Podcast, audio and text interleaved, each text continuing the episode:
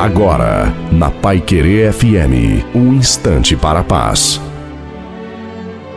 Olá, ouvintes da Pai Querer FM 98.9, eu sou o pastor Antônio Silva. O tema tamareira. Uma árvore? Sim, é uma árvore desértica.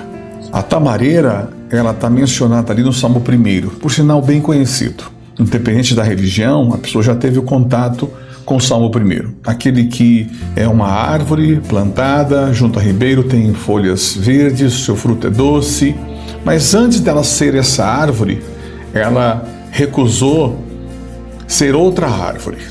Ela não quis ser a acácia, que é a árvore egoísta. Ela não quis ser outras e outras árvores, como o espinheiro, que faz mal e ainda solta fogo. Ela é a tamareira. A pessoa que crê em Deus se torna uma tamareira. Ela se contrapõe à imagem do deserto. Resista, lute para ser essa pessoa, porque você consegue se contrapor à imagem do deserto e ser uma árvore resistente. Tchau.